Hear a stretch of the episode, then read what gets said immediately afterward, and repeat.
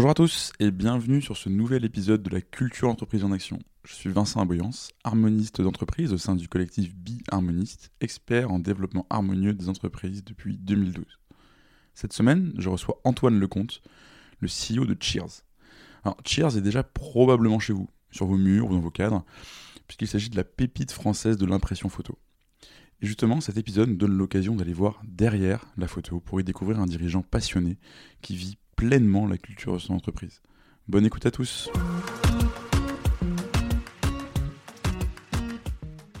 Bonjour Antoine. Bonjour. Comment tu vas? Ça va très bien, merci. Bah, écoute, je suis hyper content d'être avec toi euh, donc dans les locaux de Cheers, euh, locaux en plein développement du coup si j'ai bien. si ouais, bien ouais, en plein travaux, plus qu'en développement. ouais, effectivement. euh, bah, du coup, le, nouveau loco très sympa. Euh, écoute Antoine, une question un peu traditionnelle du coup d'un début de podcast. Est-ce que tu peux te présenter pour nos auditeurs s'il te plaît? Bien sûr, donc je suis Antoine Lecomte, j'ai 35 ans, euh, j'ai deux enfants, je suis le CEO de Cheers, le co-CEO de Cheers, qu'on est deux fondateurs de Cheers, qu'on a monté il y a 10 ans. Euh, Cheers, c'est ma deuxième aventure euh, entrepreneuriale. La première aventure, elle a démarré en 2004, quand j'avais 18 ans. C'est un, site qui s'appelle programmetv.net, qui existe toujours, qui est le site télé loisirs aujourd'hui. Donc on a revendu à Ok. Prisma en, en 2007, pendant nos études.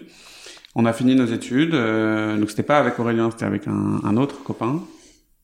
J'ai fini mes études et euh, avec Aurélien, on a lancé euh, donc Cheers, qui s'appelait Print Club à l'époque, euh, en 2012, qui a grandi depuis, Et qui a changé 8 plusieurs, fois de nom d'ailleurs, non? Qui a changé deux fois de nom, donc de Print Club, enfin donc qui a eu trois noms, euh, Print Club, puis Polabox, puis Cheers. Euh, voilà, depuis Cheers depuis 2015 maintenant, donc ça fait six ans. A priori, celui-là, on va le garder. Ouais. Euh, Ça y est. Je suis la- personne viendra te le disputer. euh. Celui-là, c'est bon. Donc on va, on va, ouais, on va garder Cheers. Ouais, puis il est très bien en plus, donc c'est. c'est Ouais, bah on a, on a bien, on a mis le temps pour le trouver. Je me, je, me, je me doute. Et juste, si on s'arrête sur un truc là que tu, que tu viens de nous dire, en fait, vous êtes deux CEO donc euh, chez Cheers. En fait, je pense que le conseil que tu entends le plus quand tu veux entreprendre avec un ami à toi, c'est oui, mais tu sais, il faut qu'il y en ait un qui soit le chef. C'est pas, pas possible de CEO, c'est pas possible 50-50. Euh, comment, comment en êtes venu à cette décision et euh, comment est-ce que ça se passe pour toi? Ça s'est fait naturellement, ça, ça a été euh, le fruit de discussions. Euh, c'est pas facile tous les jours, effectivement, mais en fait, on, même si on est tous les deux de profil euh, école de commerce, on est aussi très complémentaires dans notre façon de de- d'appréhender les problématiques. Donc ça, ça a jamais vraiment trop posé de problème. On a une discussion euh, régulière et en fait, la boîte, elle s'est assez vite euh, vraiment découpée sur deux gros piliers D'accord. Euh, qui est le volet euh, développement euh, de l'offre Mhm. et euh, le volet euh, produire en fait. Et en fait, on s'est assez bien réparti les rôles comme ça. Moi, je me suis occupé vraiment de bah, de de- d'aller chercher des clients et Aurélien s'est occupé ensuite de, de son côté de bah, de produire la meilleure Mhm, expérience possible pour ses clients. Donc en fait, les, les rôles se sont assez vite bien définis et ça a bien fonctionné. Et ça, vous avez, enfin, tout au long de, la, de, de ta croissance, etc., vous arrivez, vous arrivez à rester alignés euh, tous les deux. Tu sais, quand tu, quand tu prends ce rôle de, il y en a un qui vend et un qui produit, tu peux toujours avoir le côté, euh, enfin, toi tu vends parce qu'il faut vendre et derrière, tu dis, bah, c'est à lui de se débrouiller pour produire, tu vois, c'est un truc qu'on voit souvent dans nos équipes qui sont structurées un peu comme ça. Ça n'a jamais posé de problème entre vous, ou du du moins tu, tu sais les réguler? Bah si si, euh, ça a pu poser des problèmes, mais des- comme comme partout, je pense effectivement, parce qu'il y a des moments où on n'est pas forcément au même rythme et à la même vitesse, mais euh, on s'est challengé en fait vachement, je pense aussi. Euh, parfois, il me disait bah attends, euh, j'ai on a beaucoup investi, beaucoup stocké, il faut beaucoup vendre, et moi j'arrivais pas à vendre suffisamment vite, et parfois à l'inverse, euh, j'étais en train de, on avait trouvé deux trois hacks qui nous ont permis d'aller très vite en vente, et il fallait que ça suive derrière aussi en, en production et en expérience. Qu'on s'est euh, on s'est pas mal challengé et mais c'est toujours été positif. Et en fait on a on a toujours eu une réflexion commune qui était euh, on a toujours tout pensé pour Cheers Hmm. et à partir du moment où il y a ça il y a cette intelligence entre nous de dire bah c'est quoi la meilleure décision pour Cheers? Assez vite on tombe d'accord Ouais, je vois tout à fait, effectivement. Alors, du coup, donc vous avez commencé à deux. Aujourd'hui, vous êtes 150 à peu près. si ouais si je dis pas de 150 bêtises. 160 150 exactement. ok. Euh, est-ce que tu peux nous raconter justement les, les grandes étapes euh, qui ont marqué en fait le développement de, de Cheers pendant 10 ans d'aventure? Bien sûr. Euh, Ça démarre en 2012. Notre idée, c'est de, hum, notre idée, c'est que Facebook va devenir la plus grande bibliothèque de photos au monde. Voilà. Donc on essaie, on développe un, un service d'impression de photos Facebook au démarrage.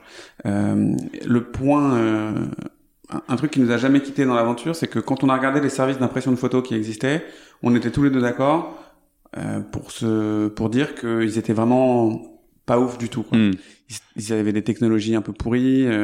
S'il y avait encore des vieux modules en flash qu'il fallait télécharger, mettre à jour. Enfin, l'expérience sur les sites était pas dingue. Et on s'est dit, bah nous, on va mettre un vrai impact de tech euh, et on va créer une expérience très fluide de création de produits photos.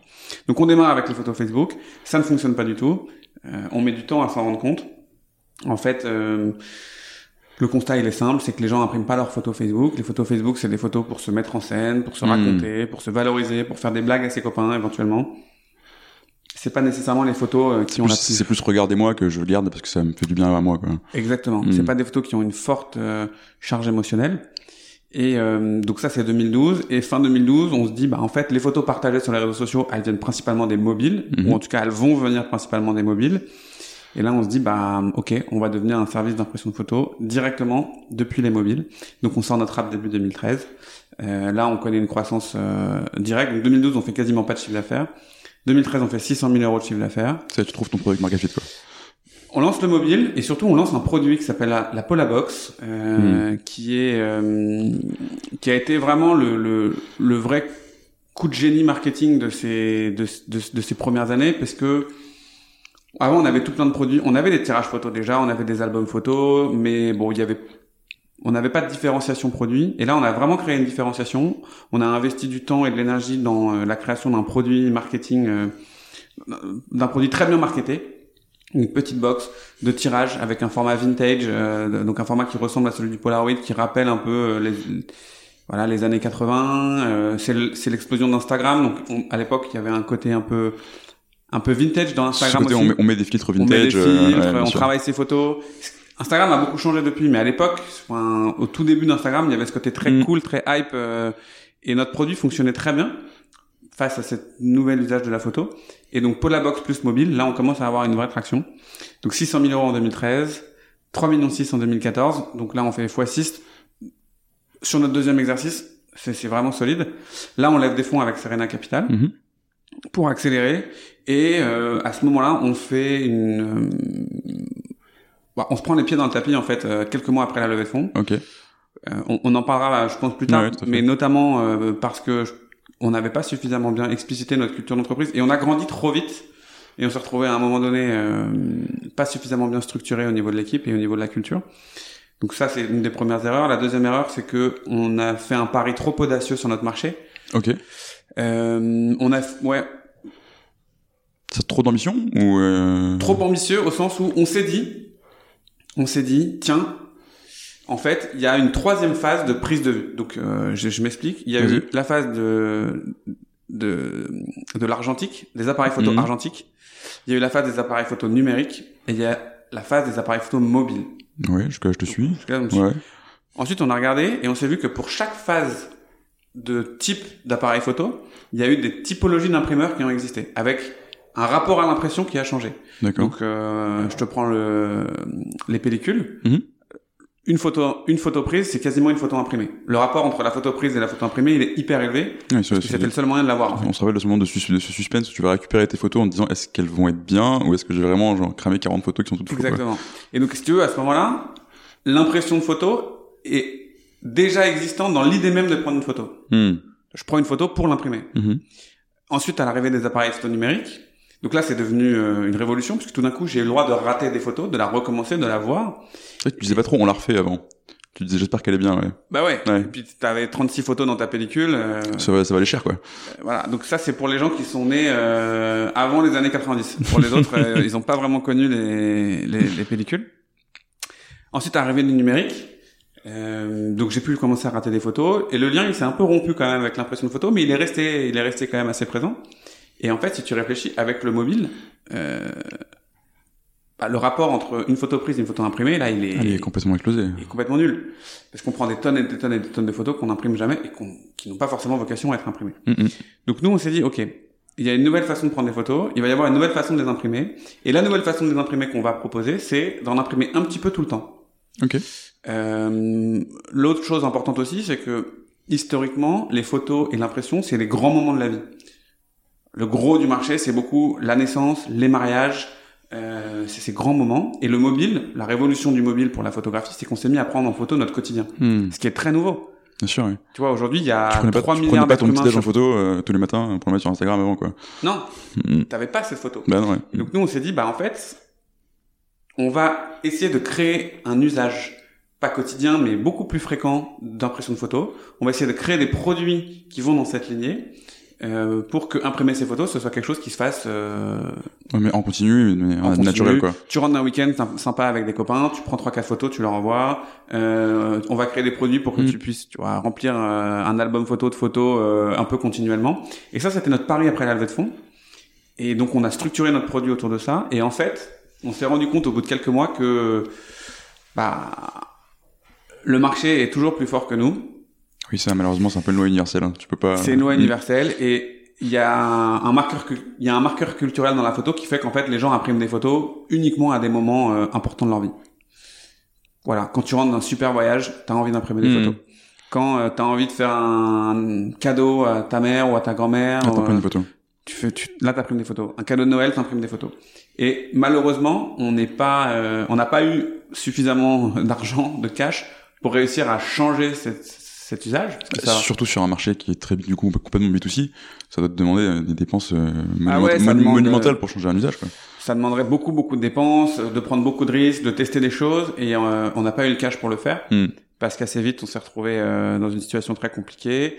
Donc 2015 année compliquée, 2016 on, on change de on change un peu de braquet, on se dit bon bah OK, stop, on va se reconcentrer sur euh, des des gens qui ont des vraies raisons d'imprimer des photos dans la vie. Donc c'est plutôt des trentenaires. Mhm. À la base, on était plutôt Et tu euh, montes en, 20-25. en gamme et en profil client du coup. On monte en gamme en profil client. On va aller cibler des jeunes mamans de 30 ans, enfin 30 ans euh, de, de- de moyenne d'âge. Euh, les gens qui commencent à avoir l'utilité de la photo Tu imprimée. commences à, enfin, tu traverses les grandes étapes un peu fondatrices de ta vie. Tu commences aussi à voir le grand appartement qui va avec pour mettre les photos dedans, Exactement. etc., etc. quoi. L'appartement, les enfants, tu commences à construire ta vie et tu as envie de construire un capital souvenir parce que tu vas Mhm. vouloir aussi le transmettre plus tard et, Bien sûr. et, et voilà. Et donc, euh, bah, fort de ça, 2016, on fait, on termine l'année à 10 millions d'euros. 2017, 15 millions d'euros. Donc, là, on, 2017, ça y est, on est, on est fort sur nos appuis. Euh, on a fait ce, ce switch. Le- tous nos, tous nos métriques sont bons. Le modèle économique tourne. On fait 15 millions d'euros. Donc là, on sait qu'on va faire une vraie phase d'accélération. Et donc, on démarre une levée de fonds. Finalement, euh, on discute aussi avec un industriel allemand à ce moment-là, euh, qui nous fait une offre qui est, qui est difficilement refusable. Mhm. Surtout, on se dit, ben, en, en gros, euh, c'est la dernière sortie industrielle qu'on pouvait faire. Donc, la boîte, elle a été vendue pour euh, à peu près 50 millions d'euros. Ok. Donc, c'est la dernière sortie industrielle qu'on peut faire. À partir de là, euh, ce sera des sorties fonds de LBO ou Mhm, euh, Bien sûr. qui est une autre logique. On n'avait jamais été rentable encore, donc on savait pas où ça nous emmènerait. Puis ça dépend de ton appétence pour ces questions-là aussi. Est-ce que t'aimes bien jouer avec la finance ou est-ce que t'aimes bien pouvoir te dire, là je suis baqué, euh, maintenant je fais mon produit quoi? C'est pas est-ce qu'on aime ou ce qu'on n'aime pas, c'est plus de se dire, euh, nous, on, aime, on a envie de développer notre boîte, de développer notre produit, de parler à nos clients. Oui, c'est ça. Toi tu veux passer du temps sur le produit quoi. Exactement. Plutôt que sur euh, gérer des relations avec un des investisseurs, gérer la cinquième levée, Ouais, euh, ouais, gérer l'OBO, gérer le LBO, gérer tout ça quoi. Et puis surtout, on a eu un bon fit avec euh, avec euh, le groupe COE Mhm. et euh, on s'est rendu compte que le volet production, on l'avait quand même pas mal sous-estimé parce que pour arriver à monter une boîte à 50-100 millions d'euros, quand t'as un panier moyen Parce à que 25 t'imprimes- euros, t'imprimes pas de photos avec une petite imprimante photo quoi. Non non, je pense que les gens ne voient pas ça sur euh, sur un produit comme Cheers. Tu sais, il y a une façade très très cool, etc. Euh, Enfin, vous avez une super expérience utilisateur, il y a une super image, un super marketing. Et on se rend pas compte que derrière, enfin, faut quand même, enfin, tu fais tourner une usine concrètement quoi. Pour Ouais, sortir ouais, les photos. On a une usine avec 50 personnes euh, qui a Gennevilliers, euh, 2000 mètres carrés au sol, euh, des, enfin, une vingtaine de machines. euh. Ouais, on a sur le mois de février, on a sorti 93 000 produits euh, de notre usine euh, à nous, donc ça, ça tourne, Mhm. ça tourne bien. hein. Ouais, carrément. Mais donc je te disais, quand tu veux faire 100 millions d'euros avec un panier moyen à 25 euros, il faut que tu fasses 4 millions de produits. Mhm. Tu fais euh, la moitié de tes commandes à Noël, grosso modo. Bah, ça fait 2 millions de produits à sortir en 6 semaines. Mm. Donc là, il te faut des terrains de foot d'usine. Et ça, Ouais. on l'avait un peu sous-estimé. Et en discutant avec COE, on s'est rendu compte que, bah, eux, ils avaient une avance dans ce secteur qui, qui, qui sera jamais rattrapée. Hein, soyons honnêtes, personne ne pourra arriver à leur niveau, euh, à la fois en termes de, de capacité euh, de volume, aussi bien qu'en termes de qualité de produit. Mhm. Donc on fait le deal avec COE, meilleure décision. Euh, donc et depuis 2017, donc on fait euh, 27 millions en 2018, 40 millions en 2019. Ouais, ça t'a donné le, le, le coup de boost dont t'avais besoin quoi. Et j'avais oublié un détail, mais euh, non, en 2020 et 2020 on fait 50 millions. Voilà. Ok. Donc, euh, donc les trois dernières années, depuis qu'on a fait ce repositionnement après l'erreur stratégique de la levée de fonds, c'est 15, 27, 40, 50. Et, Ah, c'est- euh, c'est très et honnête, rentable ouais. en 2020 aussi. Ok, super. Donc gros, euh, gros, gros achievement aussi. Et, euh, et voilà. En T'as, quelques- t'as- t'as complètement changé de métier dans ce, dans ce process parce qu'au début j'imagine que bah, t'avais pas ces usines, t'avais pas toute cette capacité de prod, t'avais un positionnement très expérientiel, très Yes. marketing, euh, et d'un seul coup tu, enfin, tu changes de métier, tu deviens limite industriel. Ouais. Qu'est-ce que ça change pour, pour toi dans la manière de travailler? Ça change pas mal de choses. Bah, On va reparler de la culture, mais ça change déjà beaucoup de choses au niveau de la culture. Bah oui, Parce que tout d'un coup, euh, d'un seul coup c'est plus du tout on pareil n'est quoi. plus une boîte de, de web marketeurs. C'est vrai que les premières années de Cheers, on était des générateurs de leads pour des industriels. Mm. En fait, on avait créé un petit service où euh, Et t'as- on ça. prenait des et- photos, euh, de, de là sortait un PDF produit qui était euh, Mm. envoyé à une usine industrielle. On a intégré la production en 2016 et euh, ça a changé pas mal de choses, mais ça s'est fait doucement parce que vraiment au début on n'était pas. D'ailleurs, on a on a commencé par ra- racheter des usines. On n'a pas développé from scratch, ce qui fait qu'on a pu s'appuyer sur toute la connaissance de Mm. euh, bah, des, des, des gens qui qui avaient déjà leur usine et on a pu euh, acquérir le savoir comme ça petit à petit avec eux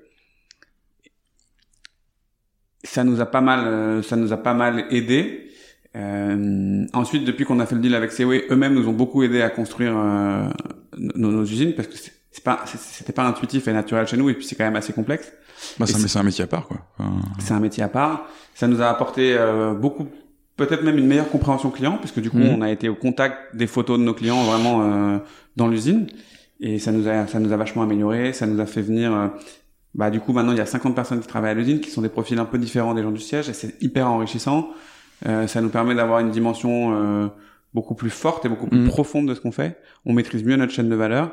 On est on, on, on imprime nous-mêmes les photos de nos clients. Et en fait il y a une énorme satisfaction à le faire parce qu'on peut parler de qualité on peut choisir notre papier photo euh, on peut mieux gérer notre gâche on peut gérer aussi euh, la qualité de travail euh, dans les usines. Enfin il y a quelque chose. Le projet il est plus complet en bah, fait t'es en on, maîtrise quoi. Hmm, complètement. on se sent plus plus abouti. Et c'est là aussi où le fait d'être deux a été super important. Ok. parce que du coup euh, Aurélien a vraiment géré ce volet industriel et euh, et euh, c'est pour rejoindre un peu ce qu'on disait en introduction c'est un c'est vraiment nos deux pieds aujourd'hui Hmm. on a le volet euh, un peu web marketing et le volet très industriel Ouais. et, et les deux ensemble ça fonctionne très bien Ok. Alors du coup, on va revenir après sur le, ce qui s'est passé après la levée, mais là ce qui m'intéresse dans ce que dans ce que tu dis, c'est tu dis on a deux pieds, euh, vous êtes deux CEO, ça on en a parlé. T'as un pied production, t'as un pied marketing, t'as un pied industriel, t'as un, t'as un pied qui va être plus expérientiel. Comment tu fais pour pas avoir deux cultures chez euh, chez Cheers bah parce qu'on parce qu'on y travaille régulièrement en fait euh, deux cultures ça n'existe pas il y a toujours une culture et après elle peut être euh, Vécu différemment, incarné différemment. elle peut être incarnée différemment. En fait ouais il y a toujours qu'une culture. Après c'est la, c'est la question de la définir. Et euh, ça a été un travail d'ailleurs de avec Aurélien et, et de, de bien comprendre euh, quels étaient les, les, les points qui se superposaient chez nous euh, Mhm. les zones euh, les valeurs qui se superposaient et, et les ingrédients euh, sur lesquels on était totalement raccord dans la boîte. Parce que c'est très important que la culture soit incarnée par les par les deux fondateurs. Enfin que ce soit pas trop difficile pour nous de la faire vivre et hum, une fois qu'on a eu ça, euh, ça a très bien fonctionné. Mais il y a eu des moments dans notre histoire où la culture, elle était, elle était, ouais, il y avait un côté, euh, on pouvait souffler le chaud et le froid l'un et l'autre indépendamment, et ça a été très compliqué pour la boîte. Et on a Ok. mis du temps à, on a mis du temps à s'aligner. Et donc ça c'est ce dont tu parles. Donc après la levée avec Serena, Yes. euh, où tu me dis en gros on s'est pris les pieds dans le tapis, notamment parce qu'on n'avait pas défini la culture entreprise. Concrètement, qu'est-ce qu'est-ce qui s'est passé? Enfin, Comment tu le vois en fait ça? Donc ça m'a ça m'a mis du temps pour pour le comprendre. Et parce que quand on était dedans euh, c'était c'était horrible comme sensation. On avait l'impression euh, d'avoir un savon glissant entre les mains de pas réussir à, à, à, à- mettre la main sur la boîte. Ok. en gros donc on lève en juin 2015 euh, on démarre le process de levée on s'appelle Polabox on est 20 on est dans des petits bureaux euh, de 100 mètres carrés à Strasbourg-Saint-Denis euh, hyper sympa grosse culture d'équipe parce qu'en fait euh, on vit ensemble Ah, vous êtes 20 et les débuts, Mm. on a fait une, une année avec une énorme croissance, on fait n'importe quoi, mais c'est marrant et c'est pas grave et on se prend pas du tout la tête. Et, euh, et on sort le soir ensemble et on se fait des dîners, on va en boîte. Enfin vraiment, il y avait un côté euh, encore très étudiant et pas du tout réfléchi quoi. Ouais, limite, limite famille, quoi. Enfin, on, on vit ensemble, on meurt ensemble. Enfin, Et euh, donc on change de nom. à cause d'un, d'un- enfin, on avait un risque potentiel avec la marque Polaroid qu'on voulait qu'on voulait éviter. Euh, on lève des fonds, Mhm.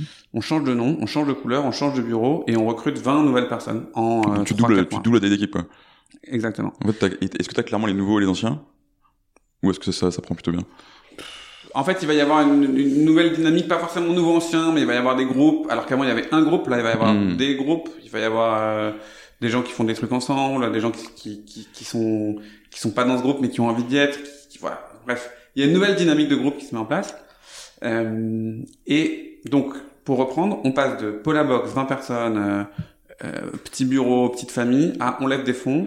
Nous-mêmes, je pense qu'on a voulu, on s'est pris un peu au sérieux. euh, à mon avis, on a voulu, je sais pas, je sais pas comment définir ça. On, enfin, ça nous a mis un coup. quoi. On s'est dit waouh, ouais, on vient de lever euh, beaucoup d'argent, on, on a des comptes à rendre tout d'un coup très forts. Et puis euh, ta posture, enfin, tu, tu dois te dire qu'elle doit changer. on doit. Et elle change, de fait. Enfin, au début, t'es, t'es pote avec tout le monde. Après, quand t'es Non, on 150... se l'est pas euh, dit tout de suite. Ah ouais, ok. On se l'est pas dit tout de suite. On, on a voulu continuer un peu sur ce rythme-là et en fait, de facto, elle a changé d'elle-même. Ok. Justement, on a été confronté à l'obligation de changer. Euh, donc, on se retrouve trois mois après la V. On s'appelle Cheers. On est plus rouge, on est bleu. On est dans des bureaux de 500 mètres carrés dans le Marais qui sont très grands, euh, qui sont pas du tout remplis. Et il y a 20 nouvelles personnes. Et on n'a pas de RH, pas de DAF et euh, aucune structure, aucun élément de structure de la culture Mhm. qui permet d'expliquer aux gens ce qu'on fait, comment on le fait, pourquoi on le fait, qu'est-ce qui fait que ça marche. Donc en fait, on n'a pas de documentation de la boîte. Ok. Parce que du coup, tout le monde se connaît, tout le monde se parle et... euh, On n'a rien documenté, il n'y a aucun Ouais, euh, Mm. qui fait quoi. euh, donc tout se fait euh, de peu la bouche à la bouche, quoi. ah un peu, un peu à l'arrache parce que t'as plein d'opportunités que ça va très vite et que tu suis. Exactement. Ouais. Nous, avec Aurélien, on, on a ce côté, on a tout le monde en direct. Quand on est 20, on va essayer de garder encore tout le monde en direct. Et on se retrouve euh, fin d'année 2015 avec une horde de poulets sans tête dans la boîte. Euh, mais nous-mêmes, ça doit être très sympa, ça. nous-mêmes, donc tu vois le poulet qui Ouais. sans tête, qui bouge de droite à gauche là. Et ce qui est pas du tout de leur faute. Et on avait des gens super, des gens compétents, mais on n'a pas su leur donner une direction claire. On n'a pas su, euh, on n'a pas su garder ce qu'on avait Hmm. et le faire grandir Ok. parce qu'on a changé de nom, parce qu'on a changé de marque, parce qu'on avait une stratégie qui avait un- qui était encore en train de s'affiner. Et donc on a, euh, on faisait n'importe quoi et on, on, on faisait pas de croissance parce qu'on n'était pas aligné. Ouais, c'est le moment où tu peux perdre ton âme, quoi. Enfin, tu changes littéralement tout dans ta boîte jusqu'à son nom et son identité, Exactement. quoi. Surtout que on est sur un marché quand même pas très grand, très concurrentiel, Ouais. et que nous, notre force a toujours été de développer une marque. Enfin, notre stratégie depuis le Bien début, c'est de développer une marque, d'essayer de- d'avoir autre chose à proposer que du prix et des produits qui soient les mêmes que les autres sur le marché. Donc, on a besoin d'innovation, on a besoin d'idées, on a besoin de, on a besoin de Ah, t'as besoin d'identité. d'identité, et on n'en avait plus. Et ça a été très compliqué. Même pour toi, même pour toi, j'imagine que ça a été compliqué. Ah, mais pour moi, c'était l'enfer. En fait, j'avais, j'avais plus envie de bosser là-dedans. Alors que c'est ta boîte, quoi. Alors que c'était ma Et tu boîte. l'as fait parce que bah, tu devais avoir une, un appel pour le faire, quoi. je reconnaissais plus rien et en fait j'étais démuni j'étais vraiment démuni face à ça je ne savais pas quoi faire Ok. et euh, il y avait bon il y avait des il y avait des choses business qui étaient évidentes Mhm. il fallait qu'on augmente notre panier moyen il fallait qu'on change notre cible il fallait qu'on premiumise notre offre mais il y avait un autre truc imperceptible qui fonctionnait plus qu'on avait perdu et je savais pas comment le retrouver et euh, voilà il y a eu un élément déclencheur en 2016 c'est que donc on va être short cash six mois après la levée, on sait qu'il nous reste euh, cinq mois de, de, de cash. Qu'on a levé 6 millions d'euros. Ah oui, donc ça, aide- en plus, ça, ça aide pas en plus à te, à- à te dire, euh, je vais me projeter sereinement, je vais prendre le temps de, etc. Au max, on a burné 450 000 euros par mois et donc en fait, là, en- deux mois, tu perds un million d'euros. t'es en Boum, mode, t'es en boum. mode, t'es en mode survie, quoi. T'es en mode survie. Et euh, là, on se dit, bon, bah, on est 45, je crois, il faut qu'on passe à 25 dans les, dans les deux mois. Donc tu re, enfin, tu laisses partir 20 personnes, quoi. Bah, on laisse partir, ouais, on fait partir 20 Ouais, personnes. ouais. Et... C'est c'est l'ang- c'est l'anglicisme du let go qui, euh, Ouais. qui revient. C'est bien dit, mais en fait, non, on doit se séparer de 20 personnes. Et dans les 20 personnes, il y a des gens qui étaient là euh, avant euh, la levée, Ouais. qui faisaient partie de cette culture de famille et tout. Et ça, c'était... Ça a été un moment hyper compliqué. Été un moment où on te dit, bah en fait, soit c'est eux, soit, soit c'est Cheers. Mhm. Donc euh, t'as pas le choix. C'est un moment donné où tu prends énormément de recul aussi euh, sur euh, sur ton business. Mm. T'es plus en train de construire un projet avec des gens que t'aimes bien. T'es en train de, De gérer une entreprise. de gérer une entreprise. Et ça, c'était pas forcément hyper agréable comme situation, même si c'était indispensable. Et puis se pose la question de comment je fais en sorte que ça ne réarrive jamais Hmm. dans ma vie un truc pareil parce que c'est blessant pour les gens à qui tu parles, c'est difficile pour toi, c'est déprimant. Bah oui. Enfin, te réveilles le matin, tu sais bon bah cette semaine euh, Je dois virer des gens, quoi, je vais devoir euh, Que me j'aime bien, que, que j'aime bien, avec qui j'ai vécu des que choses. j'aime et- bien, que, que je trouve bon dans ce qu'ils font, mais là il faut faire des choix en fait. C'est vraiment on, on s'ampute quoi. Hmm. Ok, vrai, on se ok. coupe un bras, on... parce que c'est des gens qui sont forts et avec qui t'aimes bosser, mais voilà. Et puis les négociations, euh... enfin, j'ai trouvé que la partie négociation dans ce moment-là était particulièrement difficile. Ok. Il y a plus de, Y a plus de potes, quoi. il y a plus de potes. C'est bon bah ok, euh, combien, euh, c'est quoi mes indemnités, euh, je veux plus. Et c'est à ce moment-là que, tu comprends ce que ça veut dire la solitude d'entrepreneur, quoi. Même, si, Ouais. même si vous êtes deux, tu On vois. je- deux, je- pense que, et je pense que ça doit beaucoup, beaucoup vous aider sur ce moment, surtout si vous êtes potes. Ouais, ouais, bien sûr. Mhm. Là, euh, enfin nous avec Aurélien, euh, on a des grosses phases de soupape où heureusement que personne n'est là pour écouter parce qu'on, on... ouais, on, on lâche tout, on, Ah, on mais est c'est- sans filtre. et- Ça- Mais c'est trop bien. Ouais. Enfin, Bien sûr. plutôt que d'être seul assis en ta tour à te dire, mais comment je vais m'en sortir, comment je vais m'en sortir, je peux pas le montrer, je peux pas le montrer, quoi. Enfin, Exactement. C'est là a deux, c'est, c'est fou. On se disait, euh, là, j'en peux plus. euh, voilà. Puis on a fait les entretiens indépendamment. Enfin bref, ok, donc Donc- difficile. moment très très très compliqué. Et euh, et c'est à ce moment-là, je pense, où j'ai commencé à me dire, au-delà du côté business, ok, il faut euh, il faut construire une structure dans la boîte, une métastructure. Je sais pas comment l'expliquer autrement. Mhm. Euh, bon, maintenant, j'arrive à l'expliquer autrement. Il faut, il faut mettre tous les éléments de notre culture d'entreprise.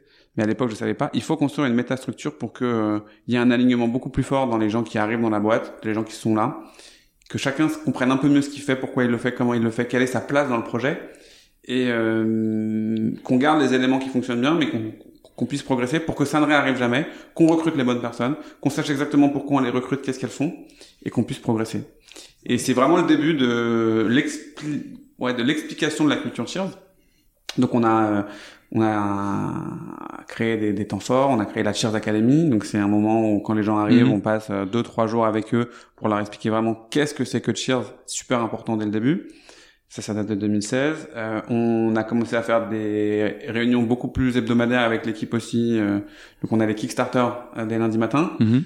tous les lundis matins, on fait un point d'équipe tous ensemble. euh, et c'est un élément fort de notre culture pour dire bah, qu'on en veut, qu'on est ambitieux, qu'on suit les chiffres, qu'on est exigeant là-dessus, euh, qu'on met en avant aussi de l'innovation au sein de la boîte, enfin qu'on essaie de faire participer un peu tout le monde. Et puis euh, voilà, le projet se dessine petit à petit et on, on, on essaie de dire, euh, voilà, on on- je lance la documentation de toute la boîte. Donc voilà, au début, euh, c'était des fichiers Word sur Dropbox. Mhm. Maintenant, il y a plein d'outils qu'on qu'on utilise, euh, mais donc euh, on écrit euh, les process, les réunions qu'on a, c'est ce que tu commences par faire. les rites. Ouais, Quand, quand, quand vraiment ça va pas et tu te dis là maintenant il faut que ça change, c'est ça ton, ta première action? Parce que fait, ce qui là, dans, dans ce que tu me dis, c'est voilà, on a mis en place des rituels, on a un super onboarding, etc. Mais entre le moment où euh, c'est atroce et le moment où tu as mis tout ça en place, il y a un moment où il faut que tu, enfin, toi, ou je sais pas comment, enfin, ce qui est important, c'est comment tu, comment tu l'as fait. Tu te poses des questions pour savoir, mais en fait, du coup, qui on est vraiment? Est-ce que ça a toujours été très clair pour toi et t'as juste su l'écrire? Ou est-ce qu'il y a eu ce travail de, de le faire émerger et, et du coup, comment tu l'as fait avant d'arriver justement à, à ce qui en découle et comment tu la déclines, du coup, ce qui est su- super aidant et super fort pour la suite. ça n'a pas toujours été super clair, euh, mais euh, en fait, ça a toujours été super clair à un moment précis. Après, ça a pu changer. Ok. Ça évolue en fait. Mhm. Mais oui, oui, ça, a- enfin moi, ça a toujours été très clair. Ça a toujours été très clair ce qu'on faisait, pourquoi on le faisait, comment on le faisait. En fait, lors de ma première aventure, euh, programme TV, euh, j'ai j'ai très vite compris que moi, je voulais construire une boîte où les gens se sentent vraiment bien. Et quand on est arrivé dans la situation de 2016 où on a dû se séparer de gens et que ça allait plus et que je voyais que les gens dans la boîte étaient pas bien en fait. Mhm. Les gens dans la boîte étaient pas bien parce qu'on pouvait leur dire tout et son contraire parce qu'on était en panique parce qu'on savait pas. Je pense que c'est aussi un moment où on n'a pas eu un discours cohérent avec Aurélien et ça a été euh, compliqué à tenir Mhm. euh, pour les, à vivre pour les équipes. Et, et ça, c'était au fond de moi vraiment foncièrement un truc que je voulais pas. Bah ouais, t'es complètement désaligné de toi-même, en fait. Enfin, Ouais. et souvent, quand t'entreprends, c'est aussi justement pour construire quelque chose dans lequel euh, toi, ce que tu veux voir dans le monde euh, se réalise. Et tu as, le pouvoir de créer ça pour des gens. C'est ça qui est magnifique avec l'entrepreneuriat. Et alors, quand tu sens que c'est plus toi et c'est plus ce que tu veux, mais bah, t'es déchiré, quoi. Ouais. Enfin, déchiré pas bien et donc euh, et donc je me suis dit bah je vais faire en sorte que je vais faire en sorte que ce soit pas le cas et bah j'ai j'ai lu je me suis documenté j'ai Ouais. parlé à d'autres entrepreneurs euh, et je me suis rendu compte que hum, je me suis rendu compte que on avait une culture d'entreprise, qu'il fallait la respecter. Mhm. Et petit à petit, j'en suis arrivé au point où je me suis assez vite rendu compte que cette culture d'entreprise, c'était la chose la plus importante de notre boîte.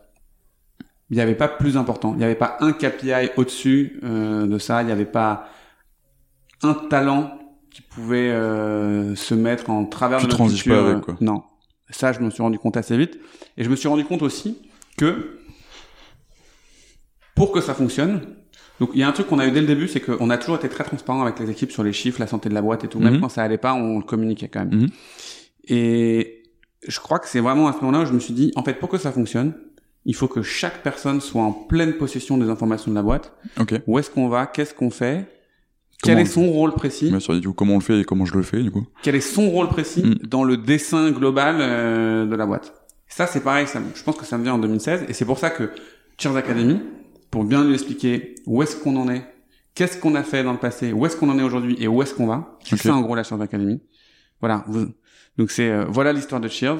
Voilà où on en est maintenant. Voilà pourquoi on en est là maintenant. Et voilà où est-ce qu'on va maintenant. Après, il y a plein de détails concrets et tout, mais grosso modo, euh, l'idée c'est ça. Euh, c'est pour ça aussi qu'on a fait les Kickstarter hebdomadaires Ouais. pour qu'on puisse se dire voilà où est-ce qu'on en est, euh, voilà quels sont nos objectifs de la semaine. Il y a un côté très euh, on lance la semaine, mais il y a aussi l'importance de Du rituel du rituel, mais l'importance pour que chacun dans la boîte sache où est-ce qu'on en est. Hmm. Si tu es euh, à la, je sais pas moi, à la com dans une boîte de 50-60 personnes, euh, pas forcément facile de savoir où en sont les opérations, euh, où en sont euh, les, voilà, qu'est-ce qui se passe dans les autres équipes si Mhm. t'as pas, euh, Bien sûr. si t'as C'est pas- c'est comme ça que tu crées des silos et que tu crées des, des sous-cultures ou des variantes de culture. Exactement. et, enfin, Exactement. hmm. Et c'est hyper important ce que tu dis parce que il y a eu des sous-cultures euh, justement dans, dans ces années 2016. Et donc je me dis Kickstarter, Tears Academy, euh, et je commence la documentation de la boîte parce que j'ai envie que chaque personne qui nous rejoigne comprenne le plus vite possible quel est euh, notre projet. voilà. Mais juste pour qu'on réalise, dirait, juste euh, pour qu'on réalise bien, t'es CEO d'une boîte qui est en croissance, qui a levé des fonds, t'es pas hyper bien niveau cash, tu t'arrêtes, tu te mets dans une pièce ou dans ton bureau ou je sais pas avec ton ordinateur et t'écris des choses quoi. Et tu prends le temps de le faire et ça prend du temps quoi. Ah, ça me prend beaucoup de temps. Je me rappelle parce que euh, Ouais, c'est c'est important à ce point-là quoi. euh, ta boîte euh, est plus ou moins en train de prendre feu et tu dis on arrête, on prend le temps. Ah mais moi c'est vital et c'est marrant parce que je me rappelle euh, Aurélien se, se, se foutait bien de ma gueule à l'époque, il, il m'appelait le documentaliste, Ok, super. euh, le bibliothécaire, parce que c'est vrai qu'il y avait des urgences sur le feu, il y avait euh, parfois des KPI qui allaient pas bien, mais mais je sais pas comment expliquer. Moi c'était un, j'ai vu que c'était un besoin vital qu'on avait à ce moment-là de, de pouvoir euh, mettre bout à bout tous ces petits éléments pour que euh, on pour que les gens chez nous se sentent mieux, pour que les gens comprennent mieux ce qu'on fait, et que s'ils aiment, qui, qui, qui- tant mieux. S'ils aiment pas, qu'ils s'en aillent en fait. Hmm. Et C'est passé d'ailleurs? Ouais, il y a eu des départs, il y a eu des gens, euh, enfin, il y a, il y a eu une mue en fait, vraiment euh, cette année-là dans la boîte, il y a eu une mue. On s'est vachement professionnalisé dans nos process business. Ouais. On s'est aussi professionnalisé dans notre culture. On a demandé aux gens euh, des choses. Euh, du coup, ça m'a permis moi assez vite d'identifier qu'il y avait des gens qui étaient hyper toxiques dans la boîte. Ok. Euh, voilà. C'est quoi des gens toxiques? Juste si on s'arrête là-dessus. Tu vois, moi j'ai tendance à croire qu'il n'y a pas de gens toxiques. Peut-être juste des gens qui sont au mauvais endroit. C'est un peu naïf, un peu naïf de ma part. Oui, non, mais, c'est- Mais, c'est c'est euh, ce que je dis. Hein. Quand je dis toxique, c'est que juste ils étaient pas du tout adaptés à notre culture et donc ils étaient toxiques dans notre projet. Hmm, ok. Ils étaient toxiques dans notre boîte. Euh, je pense qu'il y a une culture euh, différente par entreprise. Mm. Donc euh, chacun va trouver la culture euh, qui, qui lui plaira. Et il y avait des gens qui étaient toxiques chez nous parce que euh, parce que pas pas dans notre pas dans notre état d'esprit du tout. Hmm, ok. Et j'ai compris aussi à quel point ça c'était euh, c'était c'était c'était ce qu'il y avait de pire. Hmm. C'est pire que de de pas avoir euh, de, de bons de bons coups d'acquisition ou c'est ce qu'il y a de pire. C'est ce qu'il y a de c'est pire. des gens qui cassent le moral. Des gens qui cassent le moral, qui créent des petits groupes, euh, qui qui défient en permanence. euh, ils, ils, ils permettent pas de construire et de capitaliser Hmm. sur. Ouais, ils euh, sapent quoi. Hmm? Ils sapent. Ils sapent. Ils sapent et c'est dur à, à remonter quoi. Et alors du coup, ils partent d'eux-mêmes ou tu les fais partir? C'est toujours une question qu'on a. il y a quelques personnes en fait où on était dans, en fait ce qui, ce a été compliqué et euh, on a peut-être manqué de courage. J'ai peut-être un peu manqué de courage, c'est que il y avait des gens euh, qui étaient dont on avait besoin en fait dans leurs compétences. Hmm. C'est toujours à ce- des ce- moments clés. toujours ce trade-off à faire entre euh, il est super bon mais il fit pas. C'était pas qu'il était super bon, c'est que euh, on n'avait pas de- de- d'autres personnes dans la boîte qui pouvaient faire ce qu'ils faisaient et lancer un nouveau process de recrutement et tout. Bon, et donc on, mais on a subi, subi, subi. Moi, j'ai subi des gens, mais t'imagines même pas. Et, et je le referai jamais. Hein. Je veux pas imaginer du coup. Je le referai jamais. Et le jour où ils sont partis, euh, j'ai ouvert du champagne et je me suis dit mais À ce point-là, En fait, à un moment donné, on s'est dit bon bah là c'est plus possible. Ouais, c'est fou d'en arriver à ce point-là, ouais, si, si, il y a des gens où, pour moi, ils étaient en train de détruire tout ce que je mettais euh, une énergie folle à construire parce que, euh, parce que mauvais esprit, parce qu'à faire des histoires tout le temps, parce que, Ouais, t'es- fait, t'es pris en otage, en otage parce que ils ont la. ouais, en plus c'était des gens que, que manageait Aurélien. Ok. Et donc, euh, bon, on a toujours fait attention à pas, enfin, c'était pas mon rôle de, de, de leur dire de partir Mhm. mais je le, je le saoulais bien avec ça. Tu veux pas t'en séparer, tu veux pas t'en séparer, on va trouver quelqu'un d'autre, s'il te plaît, s'il te plaît, voilà. Et hum, et voilà. Donc c'est à ce moment-là que les choses se sont mises en place. En fait, on est passé d'une culture subie, Mhm. géniale, Ouais. 2013-2014, euh, tout était fait naturellement sans qu'on y réfléchisse. Et en fait, la crise qu'on a traversée nous a forcé à nous poser des questions. Et euh, on s'est posé des questions sur la stratégie, sur le business, mais on s'est aussi posé des questions sur la culture. Et on, on a commencé à euh, vraiment réfléchir et rationaliser la culture et dire, bah, Maintenant, on s'en sert en fait. qu'est-ce qu'on fait? Mm. On va l'écrire, on va l'expliquer, on va faire venir des gens qui croient en ce qu'on fait. Et une fois qu'on aura ça, on va devenir beaucoup plus fort, beaucoup plus puissant, beaucoup plus uni. On va réussir à vraiment développer une marque et, euh, et ça va fonctionner. Parce que c'est ce moment que tu poses le cadre en fait. Et en gros, enfin, tu poses le cadre, tu dessines le terrain de jeu, t'appelles ça comme tu veux. Mais soit, soit t'es dedans et tu joues, soit t'es pas dedans et tu, tu joues pas quoi. Enfin, Exactement. Tu, soit tu joues avec les règles, soit tu joues pas du tout quoi. On crée une dynamique.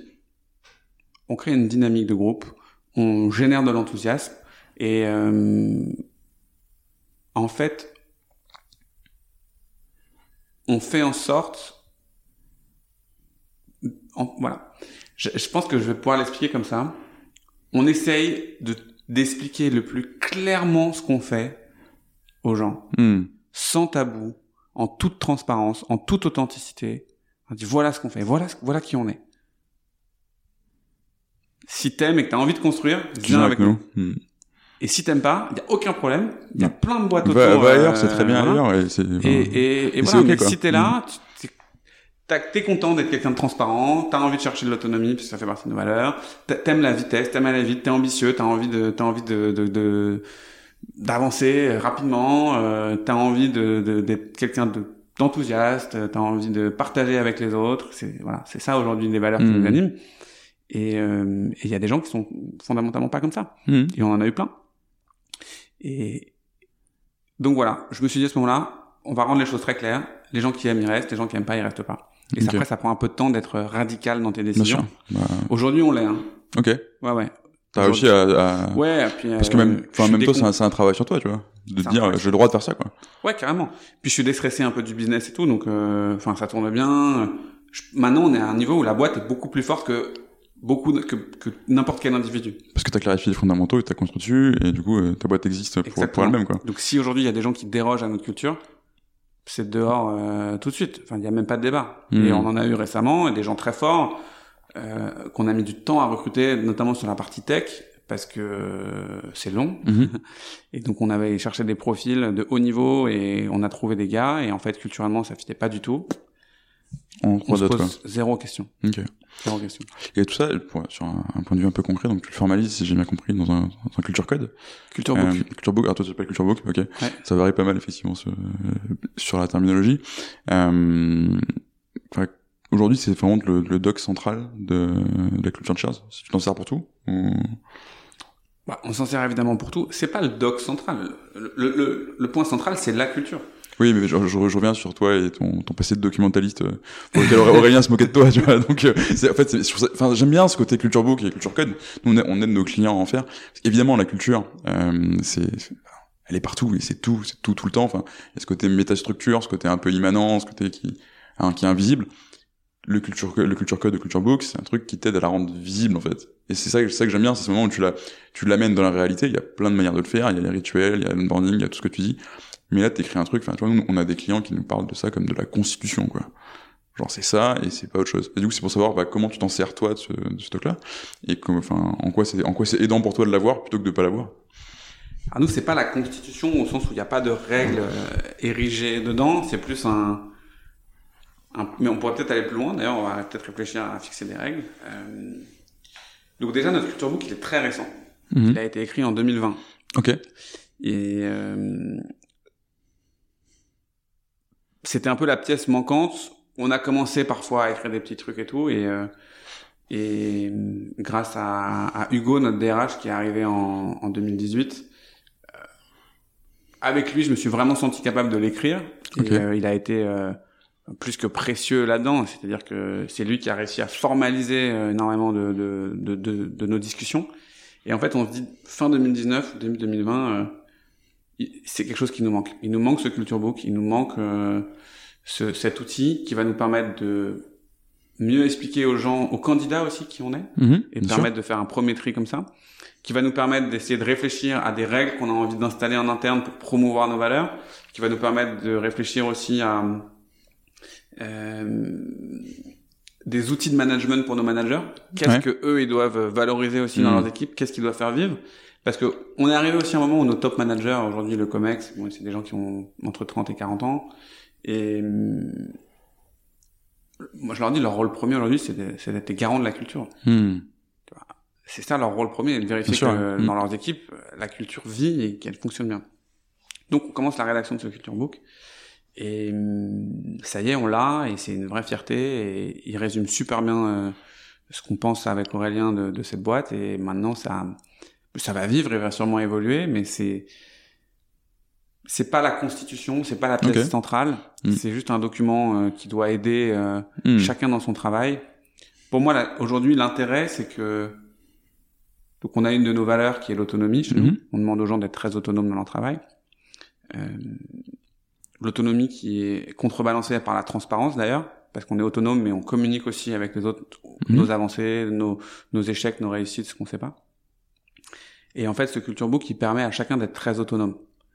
Il permet à chacun de comprendre qu'est-ce que qu'est-ce qu'on attend Qu'est-ce qu'on attend de toi, d'un Ouais. Euh, dans telle ou telle situation T'as un conflit de management avec quelqu'un de ton équipe Et ben, le culture book, il doit pouvoir t'aider à savoir comment Et réagir. à, et à prendre des décisions quand, à quel t'as pas- moment quand, je suis pas là. À quel moment Hmm. je laisse passer Tu vois, si quelqu'un euh, se plante sur un sujet, le culture book va pouvoir t'aider à comprendre est-ce qu'il s'est planté euh, pour une bonne raison parce qu'il a voulu aller trop vite, auquel cas c'est pas grave et au contraire Ouais, c'est chose qu'on c'est un valorise. guide du quotidien en fait quoi. Est-ce qu'il s'est planté parce que euh, il a mal communiqué euh, des choses et il a pas communiqué, il a voulu avancer tout seul dans son coin s'entêter Auquel cas c'est grave parce que c'est vraiment contre ce que nous on, on a envie de vivre ici. Euh, Est-ce que c'est quelqu'un qui s'est planté parce qu'il s'est mal comporté avec euh, quelqu'un d'autre? Euh, Voilà, ça nous permet, ça permet à chacun en fait de de savoir comment agir dans son dans son taf au quotidien Ok, ouais, bah, c'est super clair effectivement. et de nous du coup être beaucoup plus serein et pouvoir manager beaucoup plus facilement aussi Mm. euh, nos équipes. Ok. Alors juste, bon, on commence à arriver vers la, vers la fin de, de l'interview, parce que je peux pas te prendre trois heures pour parler de ça, même si j'aimerais bien. Euh, concrètement, on a beaucoup parlé de l'interne de Cheers, ce que ça t'a aidé à faire à l'intérieur de ta boîte, et en même temps, tu nous dis euh, dès le début que euh, Cheers c'est une marque, que ça a vocation à être euh, portée à l'extérieur. Enfin, t'es, sur du B2C, t'as besoin d'avoir une marque forte. Est-ce que tu fais un lien entre ta culture, tout ce travail que t'as fait, et la marque Cheers à l'extérieur, comment elle est perçue, et le message que tu donnes à tes clients? Yes. On fait évidemment un lien énorme et la réflexion de l'écriture du culture book, c'est, euh, je crois qu'elle démarre parce que euh, la boîte elle a beaucoup grandi. Mhm. On est 150 maintenant, un peu plus. Et c'est hyper important. Donc je te disais que chacun dans son travail au quotidien puisse être autonome et autonome sur le déploiement de notre marque pour nos clients Hmm. comment alors parce qu'on a beaucoup parlé de l'interne mais au final chacun œuvre aussi euh, à destination Bien de nos sûr. clients comment il, comment on parle à nos clients comment est-ce qu'on construit une expérience pour nos clients et 100% des gens chez Cheers travaillent sur l'expérience client Ok. que ce soit en production que ce soit euh, euh, bah, les techs qui travaillent sur le produit le marketing dans nos publicités dans nos messages dans toute notre communication euh, les, dans la partie ops aussi on a notre, notre équipe qui parle à nos clients au quotidien comment on leur parle comment on leur répond qu'est-ce qu'on leur dit et hum, notre marque, donc je vais commencer par ça. Notre marque, elle est, c'est pas comment les gens nous perçoivent, c'est comment les gens nous vivent. En fait, c'est l'adéquation entre la face, ce que nous on projette aux gens et l'expérience qu'ils vont vraiment vivre. Hmm. Donc, ce qu'ils vont vivre avec nous, c'est ça être une marque. Hmm. C'est pas comment ils nous ont connus ou est-ce Ouais, qu'ils nous sûr. connaissent. C'est ce qu'ils vont vivre C'est avec c'est- nous. c'est ce qui reste quand on, quand, quand, Quand on, tout, commandé. quand on tout, en fait. Je pense qu'on est une marque que pour ses clients. Hmm. On n'est pas une marque pour euh, des gens qui, qui n'ont pas commandé chez nous. On est quelque chose, on, est- on a de la notoriété, on est quelque chose qu'ils connaissent, mais on n'est pas encore une marque. Et hum, le Culture Book, en fait, si tu veux, aujourd'hui, ce qu'on n'a pas encore fini de faire, ce qu'on est en train de finir de faire, et, et c'est, ça a été le gros chantier de 2020 euh, qu'on a démarré, c'est qu'on essaye de trouver l'alignement parfait entre notre Culture Book, notre plateforme de marque et notre euh, stratégie product. Euh, Hmm, donc, ce qui est vécu sur l'application pour que ce soit parfaitement aligné. Et une fois que tu as cette espèce de triptyque, bah pour, pour moi, euh, t'as, le feu, t'as le feu sacré. Là, t'es surpuissant. Hein. Ouais. T'es injouable et, Hmm, hmm. et tu fais rentrer des gens. Et chaque personne qui arrive, bah, elle contribue pleinement au projet et elle te fait décoller en fait. Elle Ok. te fait vraiment avancer et elle vient vraiment mettre une pierre dans ton édifice. Ça prend du temps et quand je parle aux marques autour de moi, je, je suis quand même assez fier parce que je pense qu'on est allé assez vite là-dessus et on est assez évolué. Ah, complètement. Euh, Enfin, si tu as un retour du- de quelqu'un qui passe son, son temps à travailler là-dessus avec des gens, oui, c'est ultra évolué et tu vois, enfin, justement, t'as as plusieurs stats que tu peux que tu peux observer, que qui peut se, se thé- se théoriser. Et le dernier, c'est vraiment comment elle est reconnue à l'extérieur, tu vois. Euh, elle t'aide à l'intérieur, et elle est reconnue à l'extérieur. En fait, t'es en train de faire ça. Et justement, pour beaucoup de gens, tu sais, il y a une connotation un peu bullshit sur la culture entreprise, les valeurs, etc. Parce qu'ils s'arrêtent très très bas dans le process. Parce qu'en gros, euh, tu fais deux ateliers, on, on fait émerger quatre mots, on les peint sur les murs, on, on fait sur les murs sur des cahiers, et puis on s'arrête là. Mmh. Et c'est pas vécu, et c'est pas décliné, tu Mmh. vois. Et euh, donc C'est ouais, marrant cette histoire de peindre sur les murs parce que ça revient souvent. Hein. j'ai interdit moi qu'on qu'on écrive nos valeurs sur les murs. Ok. Ça c'est la honte absolue. ça c'est vraiment le c'est le c'est le fake Total. total, Total. et, Ouais. Et voilà d'ailleurs je, je je refuse qu'on communique sur notre culture book en externe en mode on fanfaronne ouais notre culture book c'est super regardez on a une super culture. Non la culture c'est pour nous c'est en interne c'est notre truc. C'est notre c'est notre feu c'est notre histoire c'est c'est notre intimité de de cheerser c'est c'est notre voilà. Si vous voulez nous rejoindre rejoignez-nous vous la vivrez avec nous et on partagera tout. Mais c'est pas un truc c'est pas du marketing Hmm. c'est notre quotidien c'est Je, notre, je- je pense que t'es la seule personne que je connais qui tient, ce- qui tient ce, ce discours. c'est notre projet C'est génial, en vrai. c'est notre euh, force. hmm. Et parce qu'on aura ça, ça, ça rayonnera dans notre marque. Parce que du coup, euh, bah, on est hyper authentique avec nos clients, on est, on, on, on se ment pas à nous-mêmes, on est transparent dans les réponses qu'on leur donne. On n'est pas là pour arnaquer qui que ce soit. Nos clients sont pas des porte-monnaies, ce sont des gens à qui on a vraiment envie de d'offrir un service de qualité parce que ça fait partie de ce qui nous rend fiers nous en tant qu'équipe. Et, et et ça, on le vit. On le vit, c'est vrai. Et donc, euh, ça se ressent, et c'est comme ça qu'on va construire une marque exceptionnelle pour le futur. J'en suis, enfin, je, je le sais, il y a même pas, j'en suis sûr ou je le pense, je le sais. En tout cas, c'est notre projet. Euh, et il y a peut-être des gens qui pensent différemment, bah, ils ils seront, ils seront pas heureux chez nous. voilà. Ok, wow. Euh, écoute, je te propose une dernière question pour, euh, pour clôturer euh, l'é- l'épisode. Je pense que c'est dur de faire mieux que, tout ce que tu viens de dire. Je pense que là, on sait que tu es convaincu de l'importance de la culture entreprise. C'est pas forcément le cas de tout le monde. Du coup, une question qu'on pose toujours, c'est quel conseil que tu donnerais à un entrepreneur, à un dirigeant qui hésite à prendre le temps de travailler là-dessus? Mais je crois pas qu'il y ait de règles, en fait. Ce, qui, est important de comprendre, c'est que chaque entreprise a une culture. Qu'elle soit écrite, qu'elle soit pas écrite, qu'elle soit connue, qu'elle soit inconnue, il y a une culture. Il y a une façon de faire, qui est très souvent incarnée par les fondateurs d'ailleurs, ou par les dirigeants, quand les fondateurs sont Mhm. plus là. Il y a une façon de faire les choses. Il y a des attentes, il y a des mots, il y a des règles qui façonnent une culture. Donc elle existe. Donc maintenant, le conseil que je donnerais à chacun, c'est est-ce que ils en sont conscients et est-ce qu'ils préfèrent la subir ou est-ce qu'ils préfèrent la choisir?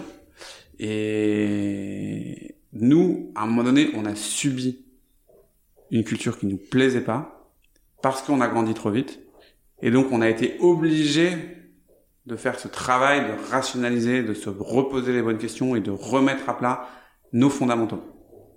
Et ensuite, on a, on a construit, on a taillé, on est arrivé, on est allé loin dans, dans la réflexion. Mhm. Mais donc la question, elle est là. La question, c'est est-ce qu'on préfère subir? C'est comme la connaissance de soi-même. À un moment donné, on, Bien sûr. on peut, on peut refuser de se poser de questions et il y a des gens qui vous expliqueront qu'ils investissent énormément de temps dans la connaissance d'eux-mêmes parce qu'ils préfèrent euh, choisir que subir. Et ben pour la culture d'entreprise, c'est pareil. C'est il y, a, il y a des gens pour qui c'est super naturel. Il y a des boîtes encore très incarnées avec des petites équipes très Mm. proches des fondateurs et c'est pas forcément la peine tout de suite. Je crois qu'à un moment donné, quand on veut grandir, si on veut bien grandir, il faut se poser les questions le plus tôt possible parce qu'aujourd'hui, si vous êtes au Crédit Agricole et que vous voulez changer la culture du Crédit Agricole, Ça, va être difficile. très Ça compliqué va être difficile. parce qu'il y a beaucoup, il y a beaucoup, C'est énorme, quoi. Il y a beaucoup d'intermédiaires. Et en fait, la culture, c'est toutes les règles du quotidien. Et Mm. donc, c'est euh, un manager dans votre boîte qui recrute quelqu'un dans son équipe. Ça va être lui le au quotidien le référent culture. Mm. Comment est-ce que je dois travailler dans cette boîte? Donc, si lui-même il n'est pas incarné, convaincu, ça fonctionne pas. C'est pour ça qu'en ce moment d'ailleurs, on est en train de faire un vrai travail de formation de tous nos managers chez nous en lien avec notre culture parce que euh, c'est eux qui vont la faire vivre. C'est eux qui sont sur le terrain aujourd'hui avec les équipes. Et tu peux plus le faire toi seul en étant fondateur parce que c'est trop grand, quoi. Mais moi, je le fais. Hmm. je Oui, le- bien sûr. Mais je l'incarne par plus, euh, nos, nos meetings quarterly, je l'incarne par euh, les Kickstarter, euh, donc euh, les rendez-vous euh, toutes les semaines qu'on Mhm. fait avec les équipes, et c'est encore Aurélien et moi qui présentons. Je le fais parce que je discute avec eux, ils me voient, et, et donc je suis là. Mais je suis pas au quotidien avec eux. Voilà, aujourd'hui chez Cheers, il y a des gens qui sont N-3, N-4 de, C'est plus l'époque où on était 20 dans un bureau à Je Strasbourg-Saint-Denis, leur quoi. parle euh, pas hyper souvent, et donc c'est important que leur manager euh, soit le relais euh, parfaitement aligné avec avec nous Mm. de de notre culture. Et donc on les forme, et donc on essaie de leur expliquer, et, et comme on le fait tôt, maintenant je suis hyper confiant pour qu'on soit 2, 3 000, 4 000 personnes. Et ça te libère, toi? Ça me libère, ouais, ouais, bien sûr. C'est même pas que ça me libère, c'est que c'est que Ah, t'as plus, t'as plus peur de te retrouver dans un endroit où, que tu reconnais plus le jour au lendemain parce que. Non, j'ai plus peur de ça. J'ai plus peur de ça. Et en fait, nos RH sont, sont, sont, sont aussi formés là-dessus, donc ils peuvent détecter. euh, Enfin, tu vois. Mais maintenant, en fait, c'est tellement magique une fois que tu l'as. C'est tellement magique, ça change tellement tout dans tes process de recrutement, dans tes évaluations euh, quarterly, dans, dans tout ce que tu mets en place quand tu as ce référentiel pour savoir si, si ça vient nourrir ou pas ta culture. C'est juste exceptionnel. Tout est, tout est fluide. euh, Tout est aligné. euh, tu te prends quand même beaucoup moins la tête. Ok. Écoute, merci beaucoup, euh, Antoine. Je propose qu'on s'arrête là. Ouais. Si ça te va? Euh, vraiment un grand merci pour tout ça. Ben, merci à toi. Euh, et puis à très bientôt. À bientôt. Salut. Salut.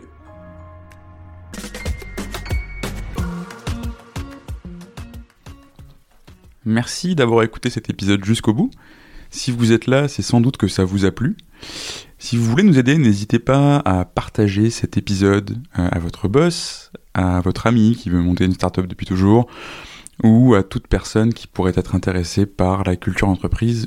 Vous pouvez aussi vous abonner sur Apple Podcasts, Spotify ou toute bonne application de podcast. Et vous pouvez également nous laisser un avis 5 étoiles de préférence sur Apple Podcasts. À très bientôt pour un nouvel épisode et merci à tous.